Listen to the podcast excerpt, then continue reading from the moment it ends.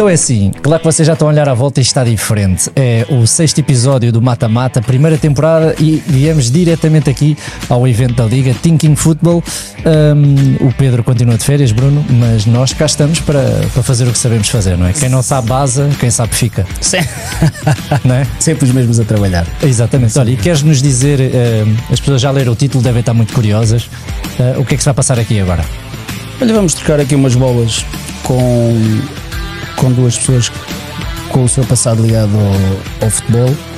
Eh, uma delas já tinha tido o prazer de, de a conhecer pessoalmente e, e temos aqui uma oportunidade para tirar as dúvidas todas que, que nós temos e que, e que lá fora e que os nossos ouvintes também, muitos mandaram muitas questões. Vamos ver como é que vai Exatamente. O nosso João Capela tem meia horinha para estar aqui connosco. Ahm, portanto, se calhar começamos aqui por, por dar ali um bocadinho de foguinho aqui ao lado. um bocadinho de tensão. Não trouxe extintor. Não, não faz mal, isso aqui chega, chega perfeitamente. Ahm, mas basicamente eu queria, hum, para começar, nós, nós temos um momento que é perguntas mata-mata, mas como só temos aqui meia hora, vou, vou pegando aqui numa outra perguntinha. Mas essencialmente, o que é que vos leva, ou o que é que vos levou, neste caso ao João em particular, a ser árbitro? Eu costumo dizer que aquilo que me levou a ser árbitro foi a frustração de não ter, não ter conseguido ser jogador de futebol. Eu- Ok. Eu comecei a jogar futebol aos 8 anos e o meu objetivo era ser jogador internacional, eu era guarda-redes. ah, e por acaso nos Júniores ah, consegui chegar ao patamar da minha carreira. Jogava numa equipa do- da primeira divisão, no Futebol Clube Alverca, que estava no Campeonato Nacional de Júniores. Ah, e entretanto, na- no meu segundo ano, ah, a minha perspectiva era ficar no plantel sénior, que nesse momento também estava ah, na primeira divisão. Um, e em vez de ter ficado na- no plantel sénior, fui emprestado ao Bucelenses, uma equipa do Distrital de Ação Futebol Lisboa. E sinto que aí o meu sonho começou a, a regredir e, portanto, a minha, a minha disponibilidade mental, a minha capacidade de, de estar envolvido naquilo que era o meu sonho começou a diminuir. E aos 21 anos deixei de jogar futebol. Uh, estive ali dois anos sem praticar desporto um, e sentia-me um miúdo frustrado, como infelizmente existem muitos uh, agora neste momento, porque Cristianos Ronaldos existem muito poucos, como nós sabemos. Uh, e esta fase eu senti que não tive ali um apoio psicológico, uh, quer a minha família também não estava preparada para isso. um, porque eu acabei a escola com 17 anos, 12 ano, e em vez de ir para, o- para a universidade ou ter in- inserido logo o mercado de trabalho, por curiosidade eu percebo um bocadinho disto porque eu tive no António Arroio técnico profissional de meios e, e meios audiovisuais Um, e então apostei tudo na carreira de futebol então senti-me ali um bocado perdido sem qualquer objetivo, sem qualquer eh, propósito na vida Um, e um dia estava num café com uns amigos a ver um jogo e vi o último dia a inscrição de árbitros de futebol a São Futebol Lisboa e decidi vou para árbitro eles começaram-se a rir, mas tu estás parvo, vais para árbitro então estavas sempre, estás sempre a mandar vir com os árbitros, estás sempre a querer gozar Era isso Eu que eu ia disse. perguntar. Olha, pelo menos vou saber as regras de jogo para saber. E pronto, e apaixonei-me. E o Duarte percebe aquilo que eu estou a dizer. Uh, senti ali que era o meu propósito, senti que tinham acordava com alguma coisa na minha, na minha cabeça e, e dediquei-me tudo até chegar a árbitro internacional. Mas nunca, nunca tinha passado sequer pela cabeça. Não, não, não, não. Eu lembro perfeitamente que Foi um clique, um clique foi um clique, foi um clique de. Eu, eu sinto que toda a minha envolvência no desporto, desde os 8 aos 21 e depois aquela inatividade durante dois anos, eu senti ali necessidade de ter ali qualquer boost que me desse uma outra, um outro elan na minha vida, uma outra, uma outra coisa. Eu lembro perfeitamente que nas primeiras. Nós temos núcleos de árbitros de futebol, onde nos reunimos, naquela altura reuníamos todas as semanas, e no núcleo Américo Barradas, lembro perfeitamente numa das primeiras sessões, um dos eh, instrutores trouxe um relatório de jogo e disse: Ah, eu tive aqui um jogo que aos 48 minutos adverti o guarda-redes João Carlos Santos Capela por ter vindo protestar comigo ao meio campo após uma decisão por mim tomada. Eu estava na sala e fiquei tipo: "Ah, Sou eu, peço desculpa. Portanto, eu era um bocadinho mau para os árbitros. Agora, agora é só mau. É para os árbitros. Portanto, posso definir a palavra frustração num bom sentido. Sim, e, e olhando aquilo que é uh, a nossa. pá, é a primeira vez, malta, que eu estou a falar com, neste caso ex-árbitros, mas uh, com árbitros sem os insultar. Portanto estou, portanto, estou aqui, enquanto adepto, um bocadinho numa posição se calhar mais desconfortável do que, do que estes senhores. Mas Olha, nós, quando insultamos, não é por mal, ok? Desculpa, é... desculpa interromper-te, vou-te já meter à vontade. Tu nunca me insultaste a mim, porque conheceste-me hoje. Exato. Isso é verdade. Tu é insultaste é o árbitro, portanto agora estás a falar com o João Capela e com o Eduardo Gomes, está perfeitamente normal. Olha, perfeito, agora relaxei. Se me insultares hoje, contra o João coisa... Capela, não, não, não. Mas vocês Ok, são árbitros, é o árbitro, não é o João Capela, mas é o João Capela que está lá dentro. E aquilo que eu vos pergunto é: face, uh, e agora também virá depois ali para, para o Eduardo, faça aquilo que é a vossa vida, faça aquilo que é a vossa vida enquanto árbitro, aquilo que ouvem, uh, a pressão toda que têm, é normal ou acham que é simplesmente habitual hoje em dia o pai chegar a casa e o filho dizer pai, eu quero ser árbitro? Ou estou completamente enganado? Não, não é habitual, mas devia ser e nós gostávamos muito que fosse. E a arbitragem tem que trabalhar mais para que isso seja possível. De facto, eu sou um pouco como o João, antes de mais cumprimentar-vos, boa tarde Obrigado. a todos e parabéns pelo projeto que eu acompanho também de perto.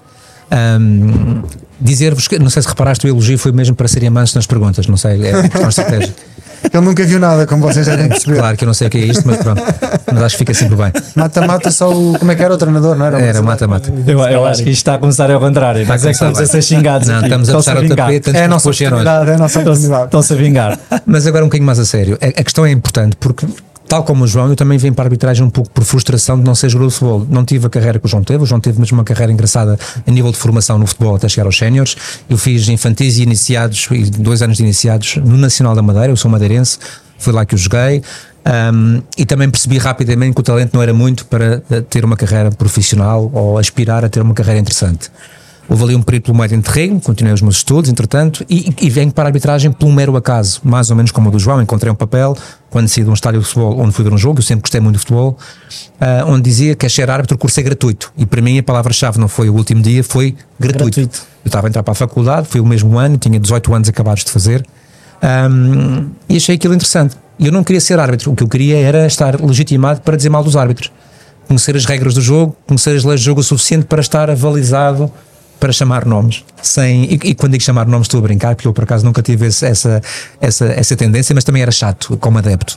Agora, uh, ninguém naquela altura, e infelizmente ainda hoje, vem para a arbitragem por vocação. Eu, nenhum miúdo com 12 ou 13 anos, desde que eu quando tiver 14 anos, que é a idade mínima agora, ficam já a saber, uh, eu quero ser árbitro por vocação. Infelizmente ainda não conseguimos cativar a classe a esse ponto.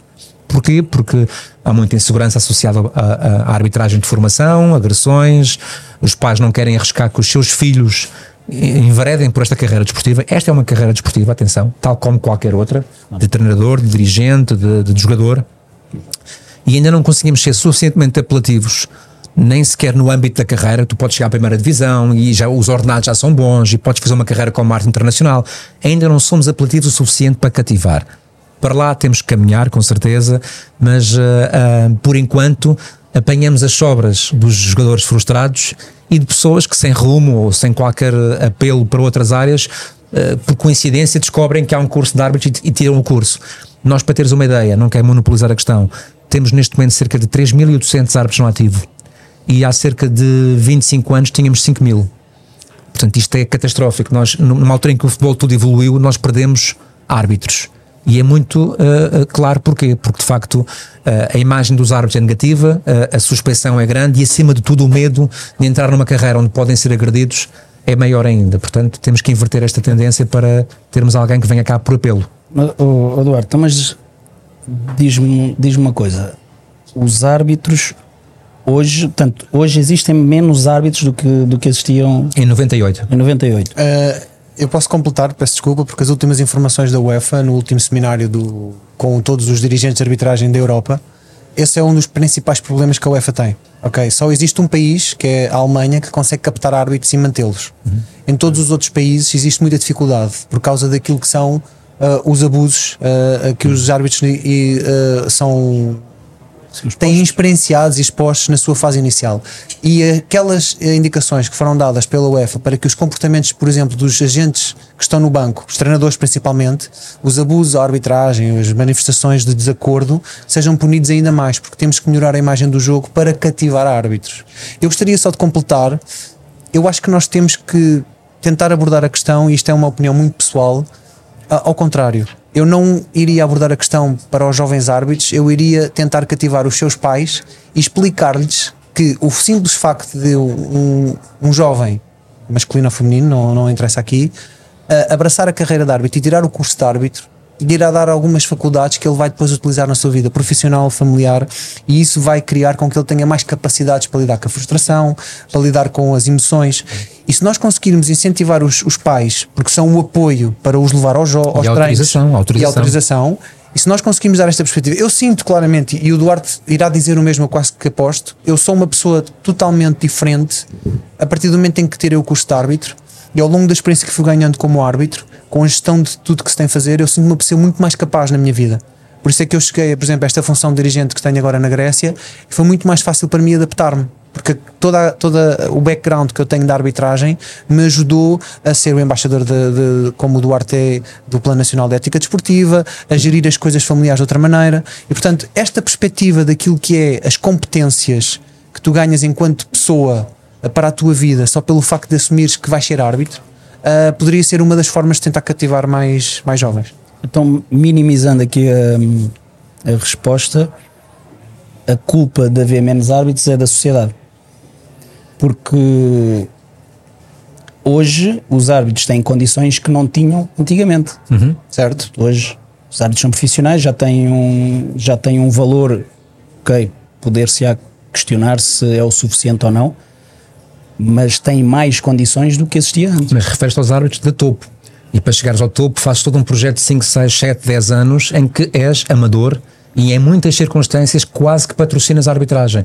Já não é bem o caso, já há valores. Na Grécia é esse caso. Pronto, aqui em Portugal já vais ter Ah, associações a pagar com alguma ahm, capacidade de suprimir ah, os custos, mas eu cheguei a pagar o apito, o cartão amarelo, o vermelho, as botas e o João também, equipamentos, a lavandaria para os equipamentos de treino, também há os treinos, há os ténis, os transportes para os jogos, o autocarro, o comboio, 3, 4 transportes para um jogo às 9 da manhã e eram 5 jogos por fim de semana.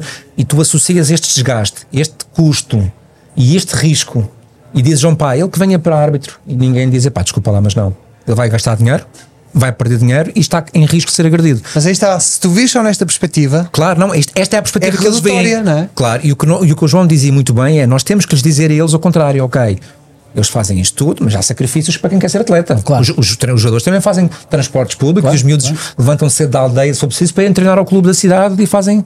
E portanto, isto faz parte do sacrifício. E chega a, uma determina, a um determinado ponto da sua carreira, como, como o João, em que, Dá o salto.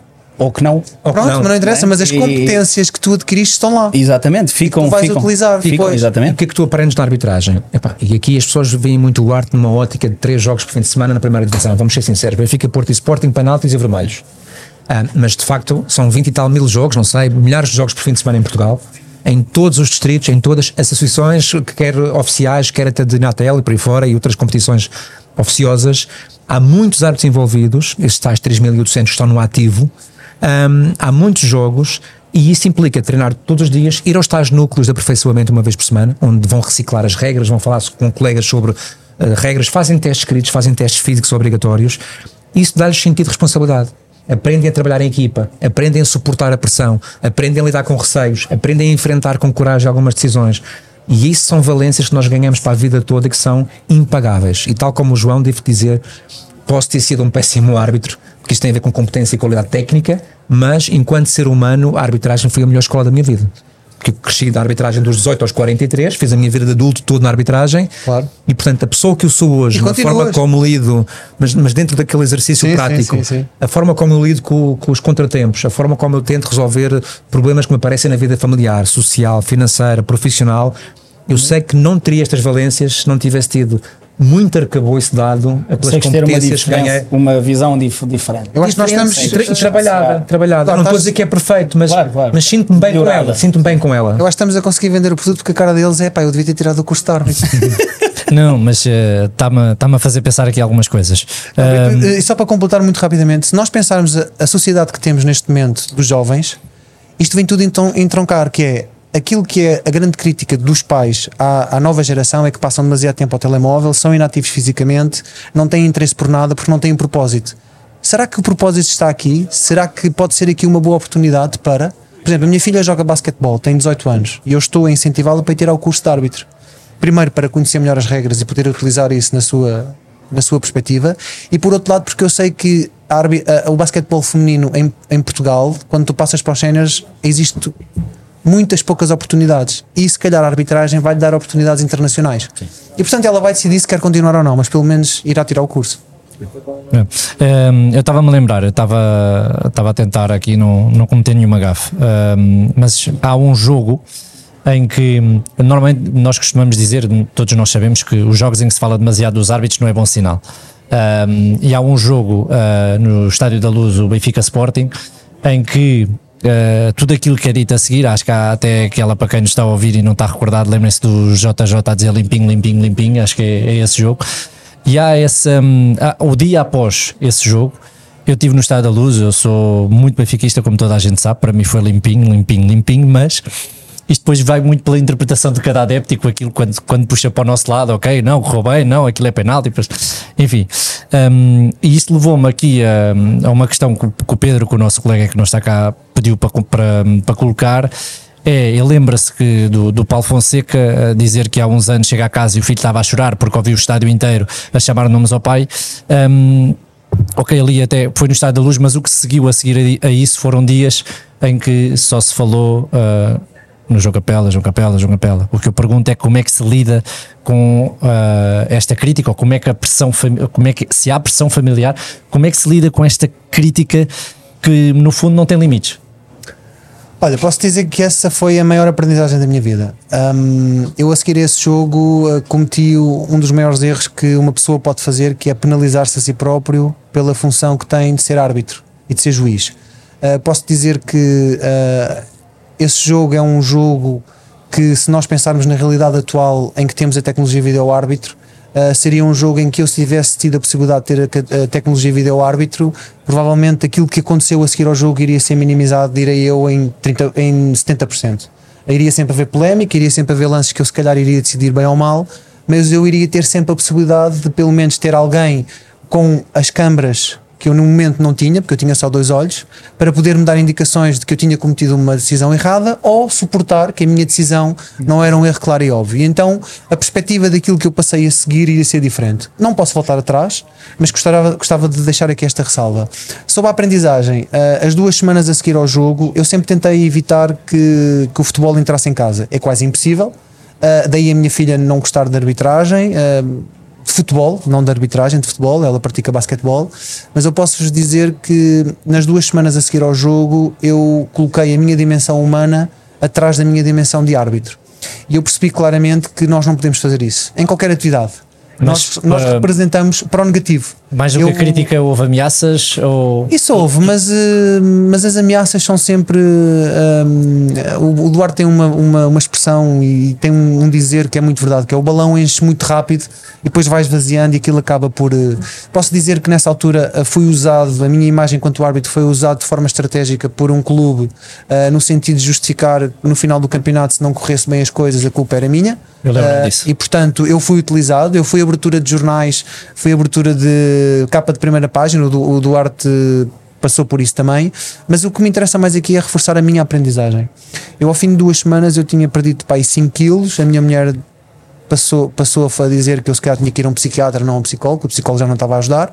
Eu trabalhei com um psicólogo desde 2004, portanto trabalhei de 2004 a 2019, foram 15 anos, e essa altura o psicólogo não me estava a conseguir ajudar porque eu estava na espiral negativa. Eu acordava à meia-da-noite a querer mudar decisões no campo porque já estava tão Ok. envolvido na polémica Não tanto pela crítica, mais pelas decisões que foram tomadas. por tudo o que estava à volta. Portanto, Ok. eu não eu, eu senti-me usado enquanto uh, pessoa uh, e, um, isto- e tinha, não tinha capacidades uh, psicológicas naquele momento para lidar com essa pressão. Foi demasiado. Eu neste momento sinto isso e, portanto, e o que aconteceu foi que ao fim de duas semanas um, eu entrei lá num, no quarto que tinha e vi o meu primeiro troféu que eu recebi quando fui primeiro classificado da segunda divisão distrital. Isso fez-me um clique, fez-me lembrar tudo o que eu tinha passado na minha vida até chegar àquele momento que as pessoas não conheciam, que eu próprio estava a desvalorizar. E a partir daquele dia eu decidi, ok, isto é isto, eu não posso voltar a deixar que a dimensão árbitro ultrapasse a minha dimensão humana. E foi um, um dos meus maiores momentos de aprendizagem que tive na arbitragem. Para outras coisas da, da minha vida. E portanto muito se falou, muito se usou, mas para mim eu utilizei como uma maneira de me ter uh, uh, aperfeiçoado e desenvolvido mais como ser humano. E portanto ainda bem que aconteceu esse período e que eu tive a, a possibilidade de dar uma resposta positiva. O Duarte, tu também tens um, um momento que acaba por ficar marcado na, na tua carreira que é. Está doidinho, gajo. O gajo passou o dia todo a falar nisto. Eu sei o que ele vai não, perguntar. Não, o Duarte já falou nisto muita, muita vez, mas eu queria perceber, e nós, nós próprios já falámos, mas uh, tal qual como o João explicou aqui, porque nós não percebemos este lado, não entendemos este lado. Nós, muita, muita vez, enquanto adeptos, nós adeptos, uh, estamos lá na, na bancada, estamos lá no nosso lugar uh, a dizer aquilo que nós achamos, muitas, muitas das vezes estamos a dar uma opinião que até é errada, portanto, só depois, quando se vai ver, portanto, mas a, a, a, crítica e o, e o insulto é grátis e as pessoas vão, vão, vão nisso. E, e acho que é importante nós percebermos o outro lado. Estamos a falar de seres humanos que têm uma profissão, que estudaram para ela e nós, eles, tal como, como nós, tu na tua profissão, como eu na minha, erramos e falhamos. E, e, e, e queria pegando naquilo que o, que o João disse, há, há, há, um momento e há um capítulo na, na, tua carreira que é no Estádio da Luz. Não é Estádio da Luz ou falar de Estádio da Luz? Né? Sempre no mesmo estádio, por acaso. É na Luz, na Luz. Estádio na Luz. Duarte, o microfone só. Um bocadinho mais Estádio da Luz. Yeah, yeah. E, hum, que é a situação do, do Jardel. Eu brinco com o Jardel. Eu disse, Mário, diz-me lá o que é que se passou. Ele, disse, Ele diz que é o vento. Porra, mano, abriram a porta e entrou vento e eu caí. Diz-me lá, o que é que. Tu naque, naquele momento ficaste mesmo convicto que, que, houve, que houve um toque e quando tu vês, quando tu vês uh, as imagens depois, o que, é que te, o que é que passa pela cabeça? Como é que tu digeres toda, toda esta situação? Olha, neste momento não passa rigorosamente nada, como compreendes, que já passaram 22 anos. Sim, naquela quase. altura. Naquela Nós estamos a falar de um jogo que foi em 15 de dezembro de 2020, 2001 e recordo as pessoas, nós estamos em 2023 e ainda se fala do Jardel. Portanto, Exato. E como só se fala do Jardel, é sinal que nos outros cerca de 2 mil jogos que eu fiz na carreira as coisas não correram tão mal quanto isso. Exato. Agora, um, foi um jogo atípico, dado a um jovem árbitro na altura. Isto não é desculpabilização, é, é contextualizar. Sim, sim. Que tinha, tinha 27 anos, eh, tinha 28 acabares de fazer, aliás. Não, perdão, ia fazer 28, tinha 27 anos. Um, não minto, tinha 28 anos, assim que é. Ia fazer 29, agora sim. Um, foi o primeiro derby da sua carreira. Estava completamente impreparado para o jogo. Foi o último jogo no Estádio da Luz, não sei se te recordas disso, com o Estádio da Luz a abarrotar o antigo Estádio da Luz. Depois começaram a demolição a sério para, para os jogos, o Estádio do Euro 2004. Um, e com jogadores com uma experiência, um traquejo competitivo surreal. Jogadores veteranos, difíceis, uh, numa altura de muita rispidez entre os dois clubes, até classificativa, e portanto o anjinho caiu na pior das sopas. Ou seja, estava toda a receita preparada para correr mal. E correu. Mas o que eu tenho a aprender desse jogo, e João falou aí bem, nós temos sempre aprendizagens dos momentos negativos, mais se calhar do que dos positivos. Porque dos positivos saboreamos, dos, dos negativos refletimos. E quando tu refletes e pensas muito sobre aquilo, por muito que entres em caminhos desviantes até psicologicamente, há sempre à distância algo que tu tiras de positivo. Eu também passei por semanas muito difíceis, não sei se recordas, uh, uh, as pessoas não tiveram noção, até porque não havia uh, social media como há hoje, nem essa informação, em termos mediáticos foi maus, tive muito, muito, tive problemas à porta de casa, tive problemas gravíssimos, inclusive com, com, a família, com às quatro da manhã, com baterem na porta, claques, carro todo partido, independente, contentores de lixo incendiados à porta de casa, eh, chamar GNR, pá, enfim, surreal. Independentemente de, desses danos colaterais da nossa imaturidade desportiva, uh, tecnicamente esse jogo teve dois erros grandes, além de muitos outros pequenos, disciplinarmente. O penalti do Jardel, que é pessimamente assinalado, em que o Jardel fez o favor de enganar o árbitro, ainda hoje se ri disso, ainda bem, porque às vezes sempre batuteiro compensa, e um penalti mal assinalado contra o Sporting, que curiosamente ninguém fala que é uma mão do Beto, que está em queda, e quando está a cair apoia o braço no chão, a bola bate no braço, eu marco penalti erradamente. E é engraçado, o filtro das pessoas, até em termos emotivos, até o teu agora na pergunta, é de que, e o Jardel, e o Pergunto e o Beto, no mesmo jogo, certo. que valeu um gol para o Benfica, certo. porque o Benfica marcou também. E portanto, eu aprendi a conviver com esta hum, hum, inconstante emocionalidade das pessoas em relação àquilo que elas querem ver e não em relação ao cenário todo aprendi a lidar com a pressão uh, dos mídia de uma forma que até então nunca tinha lidado. Eu, na altura tinha ficado duas vezes em, em, segundo lugar, depois fiquei em primeiro lugar, portanto estava numa hora boa. Fui internacional nesse ano, em 2002, eu joguei em 2001 em dezembro. Uh, estava numa fase fantástica da minha carreira, em crescendo, e levo o primeiro grande porradão da minha vida, não é? Uh, não estava preparado familiarmente, não estava preparado pessoalmente, uh, à distância, sendo um jogo que me correu pessimamente, e o João diz bem, então com o VAR isso era facílimo o lance foi tão óbvio Exato. e tão descarado que é uma simulação. Os dois, os dois, os dois fáceis de mudar. Os dois eram mudados. O lance do Beto e depois convido a ver se No meu caso, por exemplo, eu tenho a noção que havia lances que eram bastante discutíveis e provavelmente. Não ias mudar muito, pronto. Exatamente. Mas nestes são. O Beto é um apoio no braço certo. normal, portanto, aqueles lances que tipicamente não certo, se marcam. Certo, certo. E, no campo tu vês uma mão e pareceu penal. Claro, claro. E no outro eu vejo o empurrão do Caneira que não existe. Não, Até hoje brinco com o Caneira sobre isto. A imaginar que tu marcarias só Não, não, não. Estou a contextualizar para as pessoas tecnicamente, não é? Para as pessoas perceberem que de facto, e isto não é, é o que eu te digo, isto não é desculpabilizar, porque temos que assumir as nossas falhas, não é? E eu fartei-me de errar ao longo da carreira. Mas lá, estar lá dentro, ainda por cima sem tecnologia para apoiar, só quem jogou futebol é que percebe, e tu foste treinador e, e tens é, essa, essa, qualidade também do treino, Bruno, o que é difícil avaliar in loco, no mesmo ângulo e na mesma uh, perspectiva do jogador. É quase impossível. Basta limpar o suor com a mão na altura errada, já deixas de ver. Basta um jogador que chamou à esquerda e tu não olhas para a direita. Basta olhaste para o holofote sem querer no jogo da noite e ficaste encadeado durante 3 ou 4 segundos. Há tantos fatores de perturbação para a decisão correta. E que só vês aquele frame dele a cair e que ele está acabou, e, e a forma como ele cai. E nós estávamos numa fase, é engraçado, e também deve ter sido sugerido por isso em que o Jardel era muitas vezes carregado na área e ninguém marcava penaltis. E diziam cuidado, eh, salvem o Jardel. Havia uma campanha qualquer do género, protejam o Jardel. Como é que ele era muito agarrado e, e ninguém marcava penaltis. E tudo aquilo meteu-se na sugestão de um árbitro que era impreparadíssimo para um jogo daqueles. Moral da história, sem que prolongar mais a questão. Estes jogos são importantes. Há jogadores que também têm jogos destes na carreira, falham um penalti decisivo, são expulsos numa final e rebentam a equipa toda. O treinador que depois percebe que fez mal a opção tática e, e, são aprendizagens, mais do que sob o ponto de vista desportivo, também do ponto de vista técnico.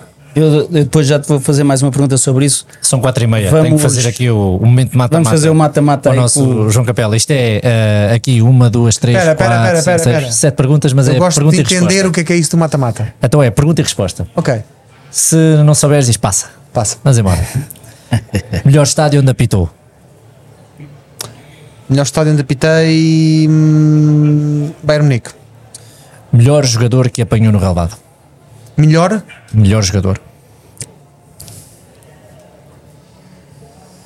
Melhor jogador que eu apanhei no relevado. Aquele que fascinou mais, aquele que... Ah, vou dar dois, Messi e Ronaldo. Pronto, estava na dúvida, já sabia. Treinador mais chato. José Mota. Olha. Jogador mais chato. Hum, jogador mais chato. Havia vários. Bruno Alves.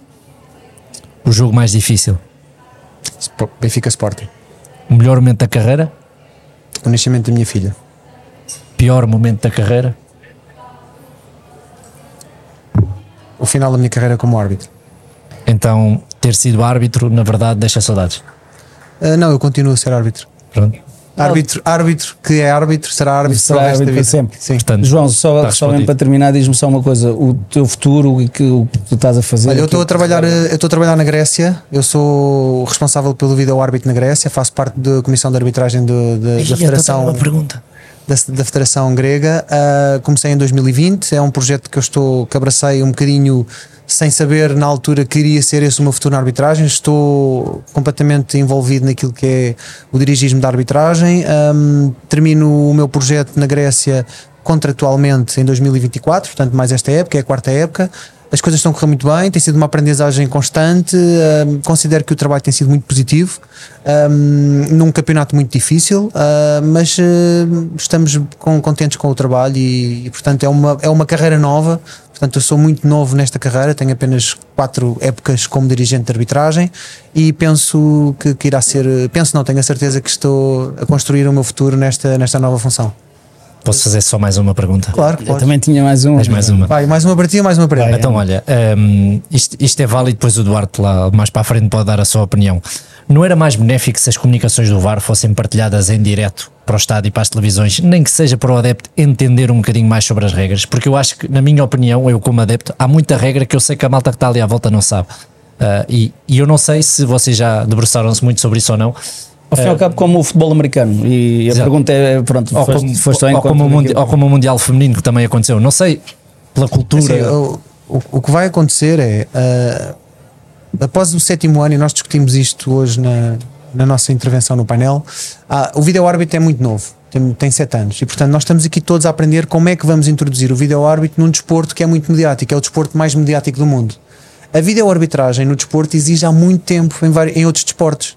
Há muito tempo. Só que a dimensão que o futebol tem é totalmente diferente do outro desporto. E portanto, nós não podemos comparar o futebol com o futsal, com o futebol americano, com o basquetebol. Futebol é futebol, que já tem a tecnologia que tem.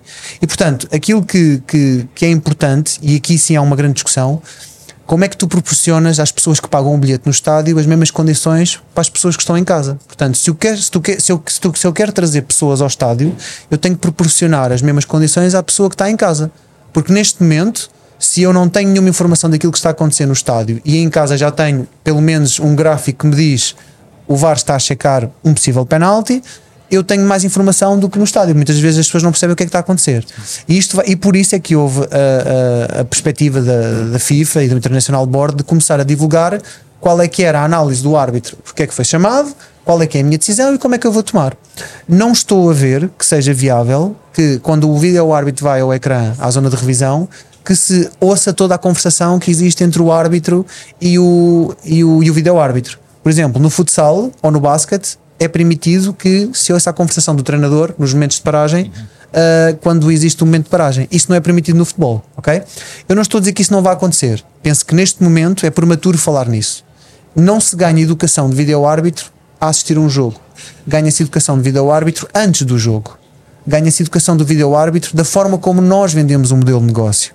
Ganha-se educação do vídeo árbitro pelas organizações. São as organizações, todos os stakeholders, que têm que instruir os adeptos, porque são eles que dão valor ao negócio, correto? E eu acho que é isto que nós temos que pensar. Todos nós, todos os stakeholders do futebol, vamos falar do futebol, como é que eu vou proporcionar uma melhor experiência ao adepto, quer em casa, quer no estádio, de forma a valorizar o desporto e de forma a, dim- a diminuir o ruído. O problema é que no futebol profissional existe muito dinheiro para poucos.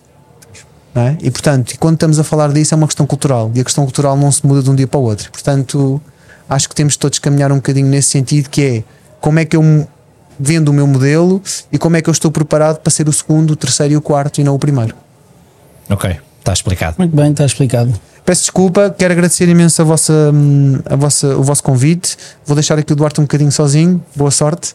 Ah, eles não são muito maus. Ah, e se um dia quiserem tirar o curso de arbitragem, estão à vontade que ainda vão a tempo, está bem? Vamos Esse- embora. Foi. Agora, nem que seja para aprender um bocadinho mais. Exatamente. Não, foi um prazer. Foi um Muito obrigado, tá? Até à próxima e numa outra oportunidade com mais tempo podemos conversar mais um Sim, bocadinho. então ficam já os dois convidados para ir lá à nossa casa Exatamente.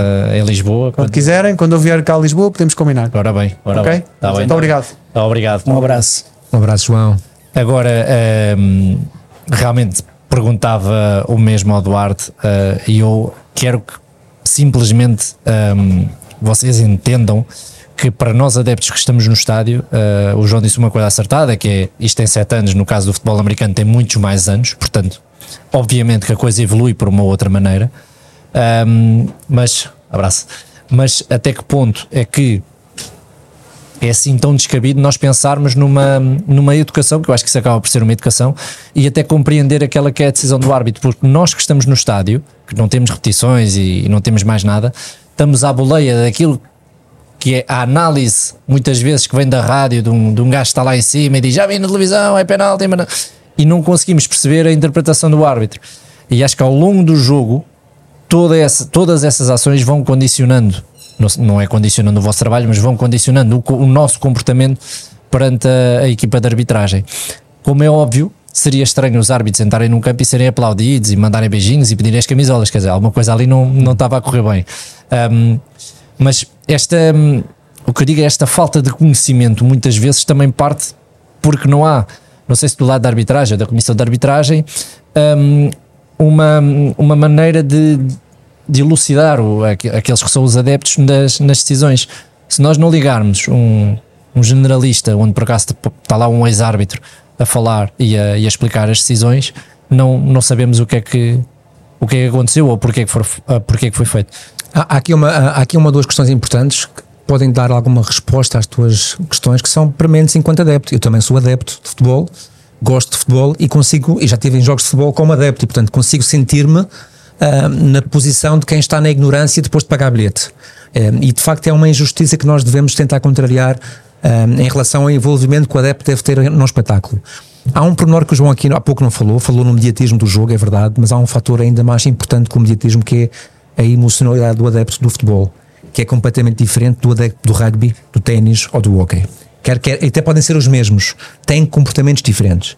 E o futebol é um desporto em que as emoções muitas vezes roçam o irracional, que já é perverso, já não é bom. Excesso de emoção faz parte, acontece, toda a gente tem os seus, os seus momentos. Irracionalidade, já há agressões, já há conflitos, já há uh, invasões de campo, já há arremesso de objetos e nós não queremos isso. Qual é que é o grande receio do, da FIFA ao não permitir ainda as comunicações áudio em direto? É de que ela possa proporcionar no estádio reações adversas que possam dar em tumultos. Yeah. Uh, imagina um Benfica Sporting decisivo em que, vamos pôr outra vez na luz, já que hoje falamos muitas vezes do estádio da luz, em que vai ser escrutinado um lance aos 90 minutos de possível penalti para o Sporting. E passa a repetição nos ecrãs gigantes, que os adeptos do Benfica, obviamente emotivos em relação ao seu clube, acham que não é penalti, e a decisão, ouvida por todos, é penalti. Isso é o que eu digo, a nossa sociedade não está preparada. Não estão preparados. Não e está. o que vai acontecer é ser essa, essa transparência de comunicação vai ser potenciadora de incêndios nas bancadas. E portanto, eles querem dar esse passo. Alberto, mas eles já vêm, já vêm no telemóvel, o banco já tem lá o tablet constantemente a dar as mas não tem uma resposta oficial em campo. A tal resposta é direta. Porque se isso fosse suficiente, não me estavas a É perguntar tens- porque é que isso não acontece. É que tu tens lances que são. são São quase todos. E mesmo mas, que não mas sejam. lances são de interpretação. Mas, são- mas para o adepto está no estádio é difícil aceitar como racional um penalti claríssimo. Epá, é difícil, eu compreendo isto naquele momento e há irritabilidade. Mas atenção que isto é um passo para ser dado. O que eles estão a fazer é a fasear. Ou seja, este passo que tu falaste há pouco e bem na FIFA, no Mundial de Mulheres, de, de futebol feminino, é o primeiro passo. Vamos tentar abrir aqui um bocadinho para ver como é que isto corre. Elas vão explicar a decisão, elas vão dizer o qual é o lance que tem a preço, não é? E, dizer, e, e esta explicação como é que isto colhe. E de facto colheu bem, as pessoas gostaram. Repara que elas no fundo não disseram, ah, não ouviste comunicação nenhuma entre o VAR, o VAR e o árbitro. Tu não ouviste o processo de decisão, nada. O que elas disseram foi aquilo que tu ouviste acontecer a seguir. Se elas não dissessem, tu vias dois segundos depois. Mas só o facto de verbalizar já saciou as pessoas, já se sentiram integradas. Como correu bem, eu estou a crer que o próximo passo, se calhar, será. Imaginem, nos painéis publicitários do- do- do- dos ecrãs ah, dos estádios, e já reparaste que nem todos os estádios têm ecrãs. Eh, para Já tinhas que equipará-los todos em termos tecnológicos, que, não é, que é outra questão, não é? Em termos operacionais e logísticos. Mas tu tinhas de facto que tu tens que ir habituando o adepto ao processo de decisão, porque podes eh, estar a fazer um efeito perverso com a tua boa vontade. Agora, sem dúvida nenhuma, o caminho é da transparência total, abertura de processos, fazer como fazemos no rugby, de facto, comunicação em simultâneo, toda a gente a ouvir, toda a gente a perceber a dinâmica, concorda ou não, e havemos de chegar a esse patamar e eu estou a querer nos próximos anos. Mas as pessoas que percebam que a única questão que está aqui a travar um bocadinho isto é o receio de ser potenciador de conflitos. Mas tu ach- achas que, por exemplo, o que começaram a fazer agora, que é no final de cada mês eh, abrirem, Divulgarem alguns áudios. divulgarem alguns áudios de- do VAR, achas que isso vai ajudar? Portanto, uma coisa, achas que eh, falar de, um- de algo que já foi passado, achas que não é estar outra vez a remoer, estar a despoltar? Mas tu sabes achas que eu o acho- timing é aquele? Pode não ser, mas eu acho é que quando se tenta uma iniciativa que é aquela que as pessoas sempre pediram, há sempre uma pedra para tirar. Eu acho que na arbitragem e não há nada cá de processo de vitimização. Nós estamos sempre a aprender e a corrigir, mas eh, as pessoas querem tudo de uma vez. E, e quando estamos a começar um processo que implica emoções, se calhar começar com alguma prudência. Toda a gente até este processo começar da, da libertação dos áudios, que foi esta semana, como tu sabes, dizia porque é que os áudios não são como não vêm cá para fora e porque é que não se fala sobre isto. E o que é que eles pensaram? Se nós vamos começar a fazer isto à semana ou em direto, logo a seguir ao jogo, está tudo a ferver ainda. É o tal balão que o João falava. As pessoas estão muito emotivas para aceitar explicações racionais que não concordam. E portanto, numa primeira fase, vamos começar assim. Vamos falar dos outros do, do mês passado, polémicos ou não, vamos divulgar o que é que nós queremos que as pessoas percebam. Não é que os árbitros não erram e que elas discordam ou não das decisões, é que eles não são desonestos. Elas percebem naquela conversa que não há premeditação. Ninguém fez um complô para enganar ninguém.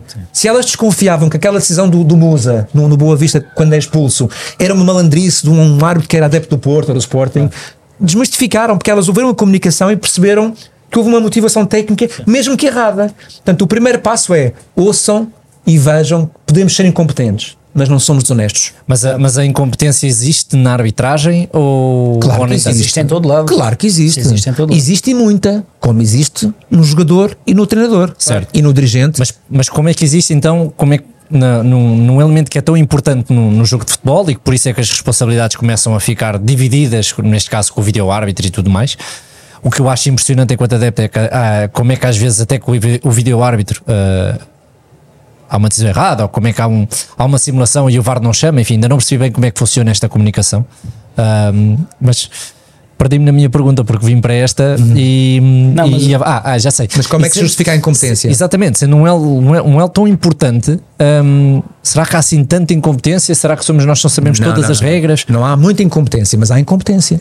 Como há inexperiência, andam muito próximas uma da outra. Quanto mais experiente eu sou como árbitro, tal como jogador, melhor eu sou, quer as pessoas queiram, quer não. Um jogador maduro corre menos e joga mais. Então, onde é que pode haver uh, o, o, fator? Na nomeação?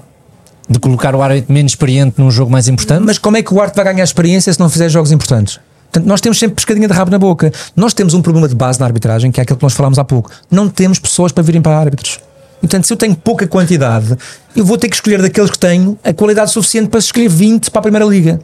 E, portanto, não é de mérito para quem lá está agora, mas se eu tivesse, como na Alemanha, 70 ou 80 mil árbitros, ah, eu tinha uma seleção muito melhor de 20.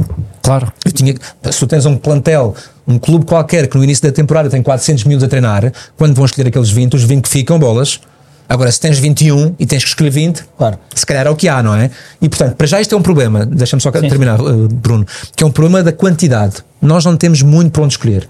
O segundo é os que são inexperientes, quer dizer, até quando é que vão ser, quando é que vão ganhar experiência? Quando fizerem jogos. Por exemplo, o árbitro que faz este jogo agora, do Porto Aroca, que foi muito criticado pelo tempo de desconto e pelo- pelo- pelos penaltis do Aremi e por aí fora. eh, quer dizer, é um árbitro que faz um jogo, eh, está em início de carreira, apesar de já ser internacional, ainda está a começar nesta, nesta guerra, nesta, nesta fase dos jogos a doer, e é lançado num Porto Aroca que teoricamente não era um jogo horrível. Era um jogo teoricamente acessível, não é um Porto Benfica. Sim, sim. Não é um Boa Vista Porto, não é um Braga Sporting, não é? E portanto ele é lançado no jogo certo. Em casa, uma equipa grande, com uma equipa teoricamente menos forte, e depois o jogo descambou. Portanto, hum, sim, os árbitros têm competências diferentes, alguns têm mais feeling para o jogo do que outros. É muito importante o saber do jogo, não é só a teoria. Porque a teoria é o aluno da faculdade que acaba o curso com grande nota, mas percebe zero de mercado de trabalho. É quando ele começa a trabalhar que se vê se tem jeito ou não. E nós temos que os ensinar e temos que ter alguma paciência, e temos que lhes dar preparação, temos que lhes dar jogos, temos que arriscar pô-los em galas caldeiradas. Ao fim e ao cabo, o árbitro é como um jogador, como um ponta É de lança. tal Quer e dizer, qual. pode treinar muito, mas se não tiver aquele feeling pelo gol, É tal e qual. É, é, e, e há uns treinam menos, e há os treinam menos e marcam E mais. faz mas eu pegando naquilo que o Guilherme disse e com o que tu falaste ainda há pouco, questão da nomeação, e falaste ainda há pouco nesse jogo que tu fazes eh, na luz, que não estavas preparado. Uma coisa está ligada à outra. Ou seja, tu, tu não estavas preparado. eh, viste depois disso ou sentias que não estavas preparado na altura? Repara que há aqui um contexto importante que, que é diferenciador. Na altura em que eu faço esse jogo, havia sorteio, não havia nomeações. Ah, ok. E portanto, eu fui uma bolinha que caiu num saco de 4 ou 5 bolinhas para aquele jogo. Claro que eu entrei no saco para aquele jogo, porque eu já tinha 4 ou 5 anos de primeira divisão, mas nunca tinha feito um jogo daqueles. E portanto, eu era mais uma bola num sorteio e tive a sorte ou o azar de calhar naquele jogo. Ah, portanto, o sistema era diferente do que a nomeação direta por responsabilidade dada à pessoa. Agora, ah, ah, eu na altura, como é óbvio, repara, se tu pôs um miúdo que é júnior, de primeiro ano ou de, segundo ano e que vai fazer um jogo nos séniores com 18 anos ou 17 e vai estrear, se tu lhe perguntares, tu queres estrear-te ou não? Claro. Claro que ele quer. Claro. Tu queres fazer, mas olha que tu não estás preparado. Pode não correr bem, acha ficar marcado. Eu quero lá saber, eu quero estar na montra. E achamos que sim, que E, e- então, se tu és nomeado enquanto árbitro para um Benfica Sporting, que era naquele jogo, naquela, e estamos a falar em dezembro, nem era decisivo para o campeonato, primeira volta, mas enfim, ah, tu não queres fazer um derby, o teu primeiro derby de sempre. Claro. Qual é o jogador que recusa ficar no 11 de um jogo destes? Mesmo que tu no teu racional saibas, pá, mas é para isto que tu treinas, é para isto que tu tiraste o curso. 9 anos antes ou 10 anos antes, é para isto que tu fizeste 400 ou 500 jogos no Distrital e mais 300 na segunda Liga e na primeira e na, terceira divisão. Portanto, é uma decisão entre o emotivo e o racional muito difícil. Hoje, sim, eu percebo que aquele árbitro era completamente impreparado para aquele jogo. E como se veio a verificar.